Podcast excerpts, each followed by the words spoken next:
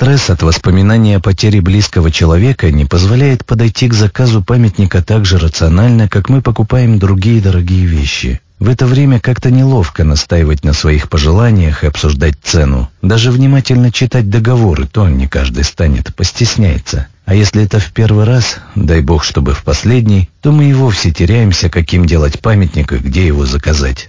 Ну и в таких обстоятельствах мы советуем, сохраняйте спокойствие и не торопитесь. С этим выбором вы справитесь самостоятельно. Заказать памятник, который по нраву именно вам, это ваше полное право. Давайте разберемся, какие вообще бывают надгробия и из чего их делают. На это понадобится буквально минут десять. Такая же продолжительность следующего рассказа о том, на что обращать внимание во время заказа памятника в мастерской. А захотите разобраться еще глубже, обратитесь к сайту изготовления памятников.ру. Там все о памятниках и бесплатная возможность заказать надгробие через тендер среди гранитных мастерских вашего города.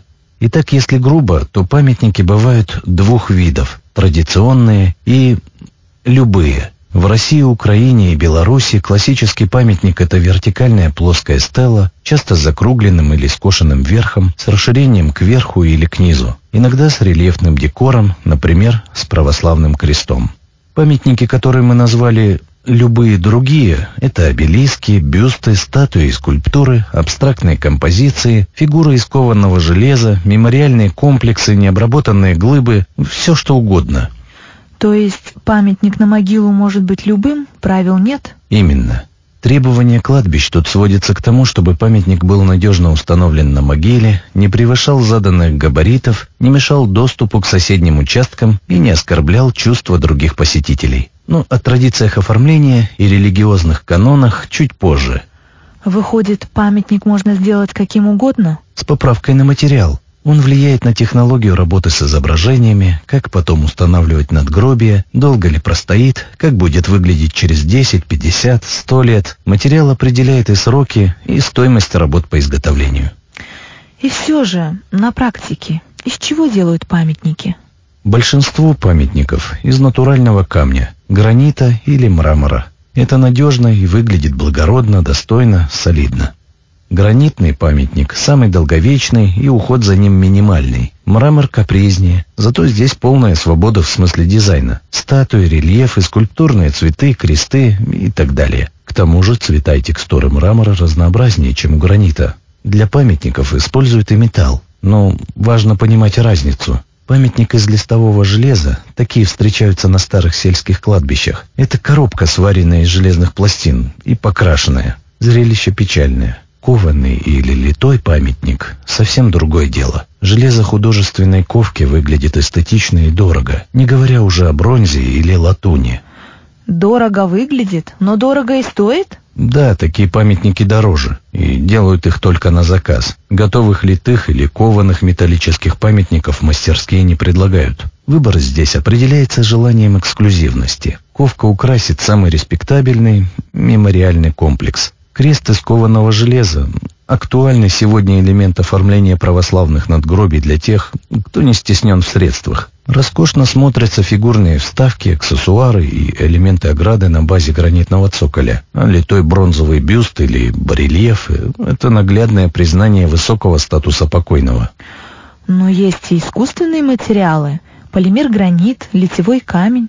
Во время распила натурального камня на блоки и плиты остается крошка. Ее смешивают с клейкой субстанцией и получается пластичная и вязкая масса. Массу эту выливают в форму для заготовок и там она застывает. В зависимости от того, какая крошка и какие загустители взяты за основу, выйдет или полимер гранит, или литьевой мрамор. Полимер гранит всегда черный, а расцветки литьевого мрамора бесконечны. Ну, принцип тот же.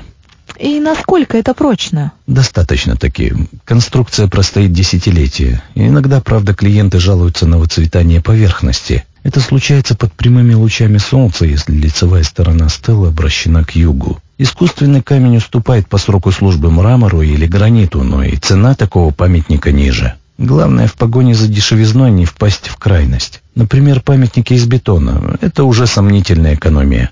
Бетонный памятник который стоит под открытым небом и в зной, и в стужу, под ветром, дождем и снегом, быстро покроется трещинами и разрушится. Кроме того, увы, приходится говорить и об этом, в бетон могут намешать что угодно.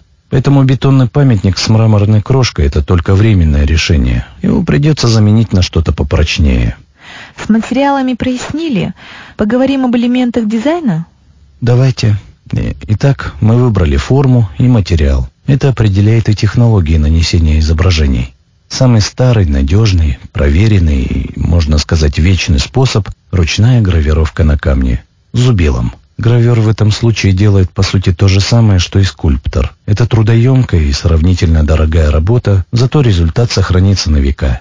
Фото на памятнике вручную вам сегодня уже не выбьют. Этот способ хорош лишь для текста и годится только для каменных памятников. Более современные способы – лазерная или пескоструйная гравировка. В обоих случаях изображение для переноса берут из компьютерного файла. Лазер дает более детализированную картинку, но со временем она может затираться, так как луночки в камне получаются маленькими, поверхностными. Пескоструй делает более глубокую вырубку, но им нельзя нанести фотографию. Метод подойдет для трафаретных, контурных изображений. Монохромную графику можно нанести чуть ли не на весь памятник, превратив поверхность стелы в картину. Можно изобразить не только портрет, но и пейзаж, натюрморт, профессиональные или религиозные символы.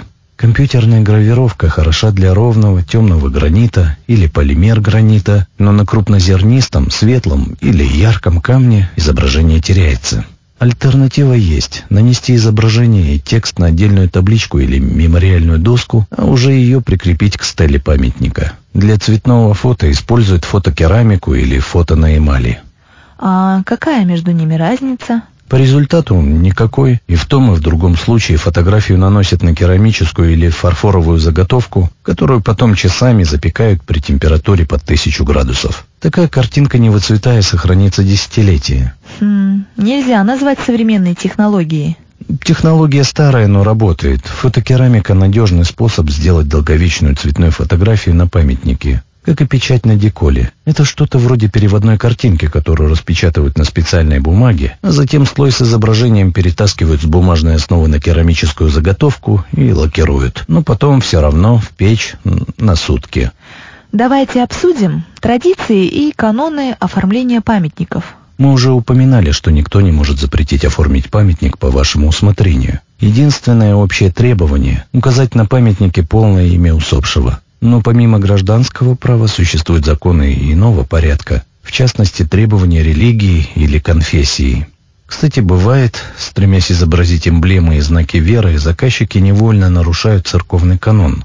Например, многим кажется, что православный памятник – это стела, украшенная христианской символикой, изображением церкви, например. Но канонический православный памятник – это только крест – как минимум, деревянный крест должен стоять на могиле в первый год после погребения. Церковь не запрещает вольное оформление. Можно нарисовать на стеле хоть икону, хоть космическую станцию. Ну, выраженного одобрения такое надгробие для православного верующего не получит. Традиционные мусульманские памятники также должны быть оформлены сдержанно. Более того, в исламе нельзя изображать на надгробии фото покойного, да и любое другое фото тоже, только текст, символы и орнамент. На мусульманском кладбище памятник с рисунком могут и не разрешить.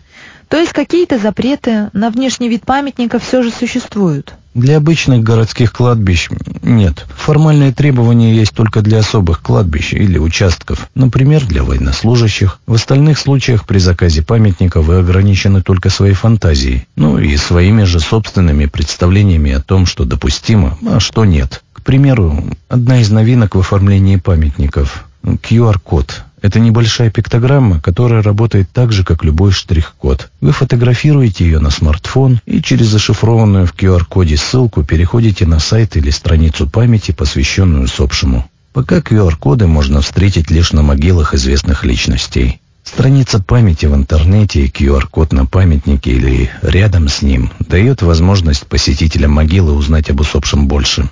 Вторая часть нашего рассказа о памятниках посвящена тому, как правильно заказать надгробие, о чем нужно подумать перед визитом в гранитную мастерскую и на что обратить внимание при заключении договора. Скачайте этот ролик на портале изготовления памятников.ру. Там же можно бесплатно подать заявку на памятник, и гранитные мастерские сами сделают вам предложение.